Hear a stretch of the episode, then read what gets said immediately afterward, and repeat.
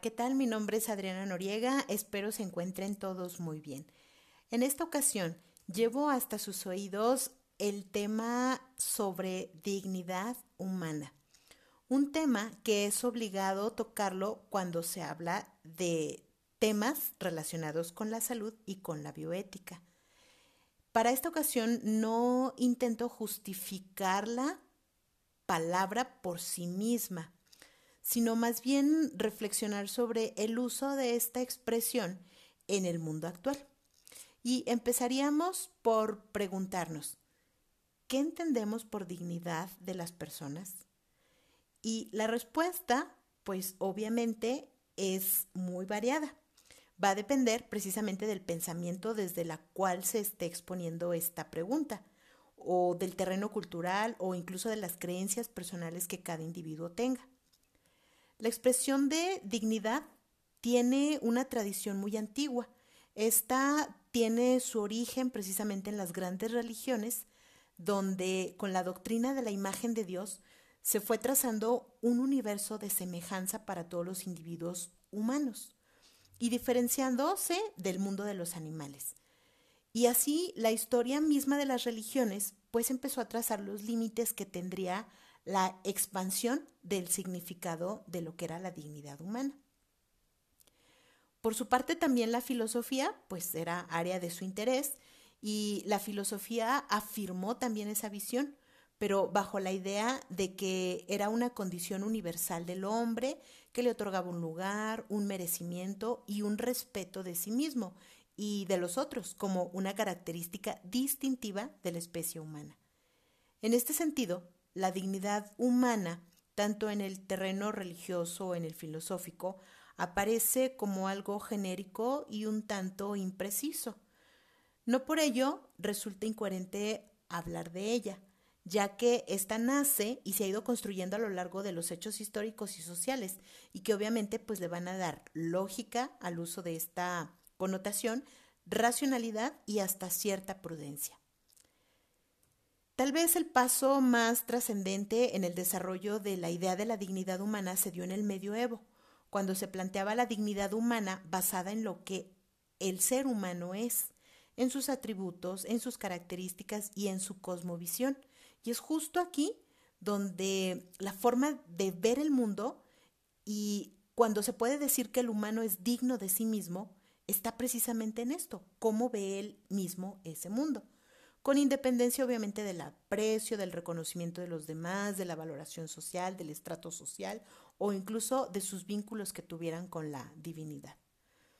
Y efectivamente, como un concepto que fue impreciso y que lo sigue siendo en la actualidad, cuesta pues definir la dignidad humana, pero también nos queda muy claro que sin ella nos encontraríamos un poco desorientados y un tanto desarmados, cuando tratáramos de responder, por ejemplo, a las preguntas de por qué la esclavitud es mala o por qué ciertos tratos resultan inhumanos o degradantes. A pesar de esta indeterminación de la palabra y quizás cierta confusión, la noción de dignidad nos proporciona un modelo que nos ayude a detallar qué comportamientos son buenos o qué comportamientos son dignos y justos. Así como también nos permite precisamente esto denunciar lo que es indigno, lo que es injusto y qué prácticas pueden ser inhumanas. Es decir, este modelo nos va a ayudar precisamente a marcar los límites de lo que es moralmente correcto o aceptable. Y para darle claridad un poquito a esta idea, me gustaría retomar el pensamiento de Jesús Mosterín, un filósofo español que introdujo en su país la filosofía analítica. Esta fue una corriente del pensamiento del siglo XX y que se caracterizaba por el estudio del lenguaje. Él señala al respecto sobre la dignidad. Dice, abro comillas, la dignidad es un concepto relativo, la cualidad de ser digno de algo. Y pone dos ejemplos.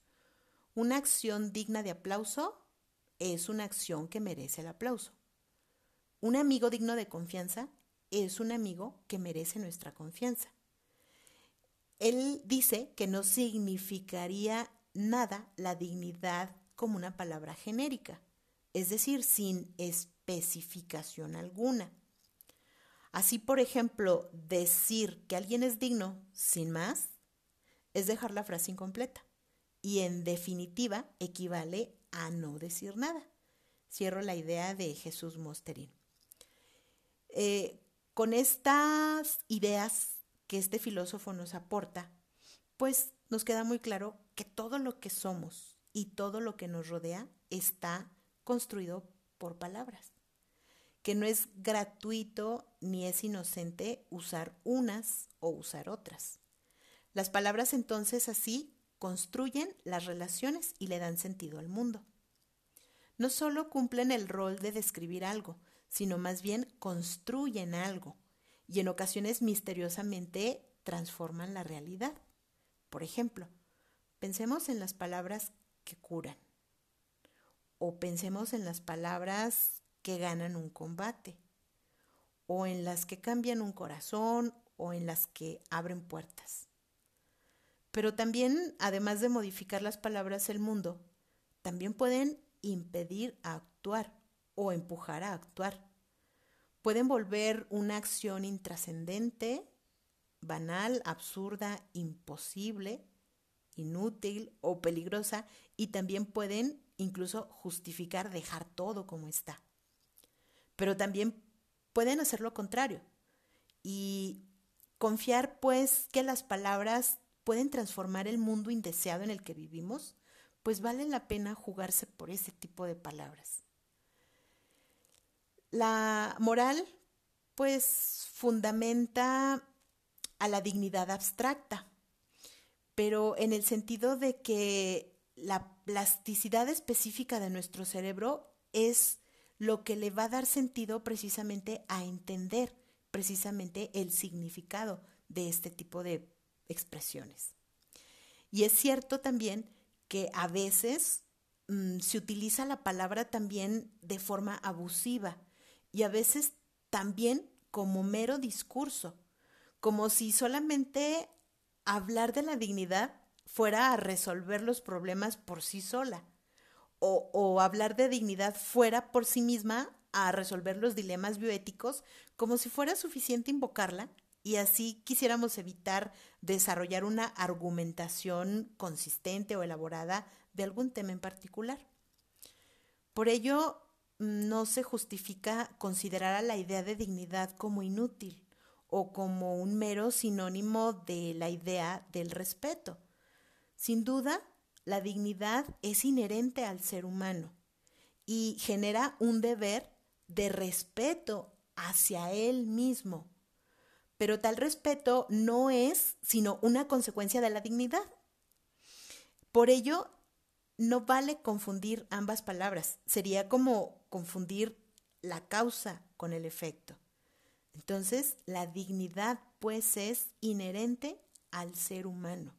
Y en esa inherencia pues debe de generar un respeto para el ser humano. Por otro lado, si la utilidad de la dignidad como un concepto que nace en la ética intentara medir si resuelven los problemas, pues entonces diríamos que no solamente la palabra dignidad, sino muchos conceptos serían rechazados, como por ejemplo la autonomía o por ejemplo la palabra de dignidad solamente u otras. Entonces no son conceptos pues exactos que operen automáticamente ninguno nos da la clave definitiva para determinar o dar respuesta a problemas concretos. Si así fuera, pues quedarían también expuestas la filosofía moral, la teoría de los derechos humanos, el derecho internacional, porque todos a menudo manejan conceptos que pueden ser imprecisos, confusos y vagos. Pero también esto no significa que debamos deshacernos de ellos y que no los utilicemos. Como ya dije, dignidad, autonomía y respeto Todas estas palabras forman un conjunto y en ese conjunto es un conglomerado de significados que enriquecen precisamente a los tres en conjunto. Y si los reducimos a uno, pues se empobrece precisamente esa significación.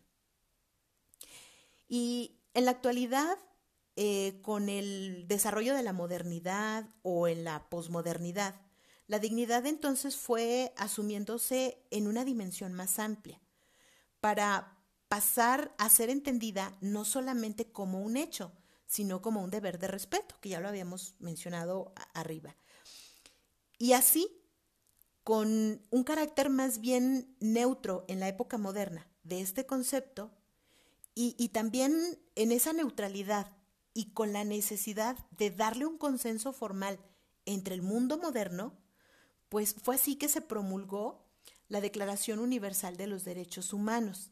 Y es así que esta declaración fue el documento que materializó precisamente la existencia de un concepto común en todo el mundo de la dignidad. Y que precisamente este concepto común de dignidad pues es el propio del mundo moderno y ubica precisamente a la dignidad como un fundamento para la vigencia de los derechos humanos, porque es justamente en los derechos humanos donde se manejan precisamente o se entienden las desigualdades. Y es aquí en donde esas desigualdades se entienden porque lesionan la dignidad de las personas y deshumanizan también a las personas. Así pues fue que la Declaración Universal de los Derechos Humanos se adopta precisamente por la Asamblea General de la ONU el 10 de diciembre de 1948. Esta fue el resultado de la experiencia de la Segunda Guerra Mundial. Después de esta guerra y la creación de las Naciones Unidas, la comunidad internacional se tuvo que comprometer a no permitir nunca más atrocidades como las sucedidas durante este conflicto de la Segunda Guerra Mundial. Y así los líderes de todo el mundo decidieron complementar la Carta de las Naciones Unidas con una hoja de ruta que así permitiera garantizar los derechos de todas las personas en cualquier lugar y en todo momento. El documento consideraba y dignidad humana como eje central y más tarde se convertiría esta misma declaración en la Declaración Universal de los Derechos Humanos eh, y Bioéticos y quedó aceptada pues el 19 de octubre del 2005 como la Declaración de Bioética y Derechos Humanos de la UNESCO. Y aquí nuevamente la dignidad humana constituye el centro de este documento y el centro de la bioética. El concepto de dignidad humana aparece en, a lo largo de todo este documento como un concepto esencial o como un concepto primario en esta declaración, pues es el eje rector de esta declaración y es el eje rector de todo lo que tiene que ver con la bioética. Y bueno, termino con esto. Eh, uno de los objetivos, pues, de dicha declaración es proteger el respeto a la dignidad humana y proteger los derechos humanos, velando por el respeto de la vida de los seres humanos y de las libertades fundamentales. Eso es todo por esta ocasión. Les agradezco infinitamente su atenta escucha. Nos escuchamos pronto. Gracias.